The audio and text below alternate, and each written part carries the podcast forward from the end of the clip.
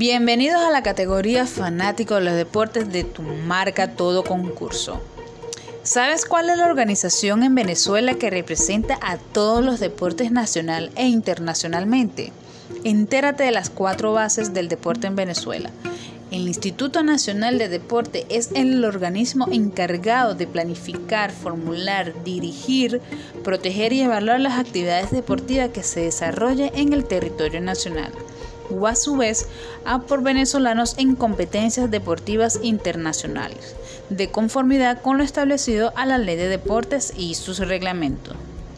A partir de 1994, el Instituto Nacional de Deporte ofrece una visión estratégica a través de los lineamientos del Plan General del Deporte 1997-2000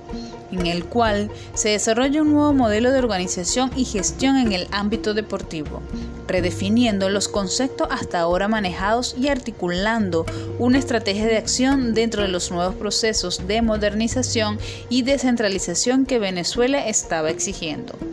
Una de las principales estrategias que se ha desarrollado ha sido la incorporación de deporte venezolano a la cooperación técnica nacional e internacional, desplegando las capacidades de negociación, formulación y evaluación de proyectos e incorporando a la Organización Deportiva Nacional a los beneficios científicos, tecnológicos y financieros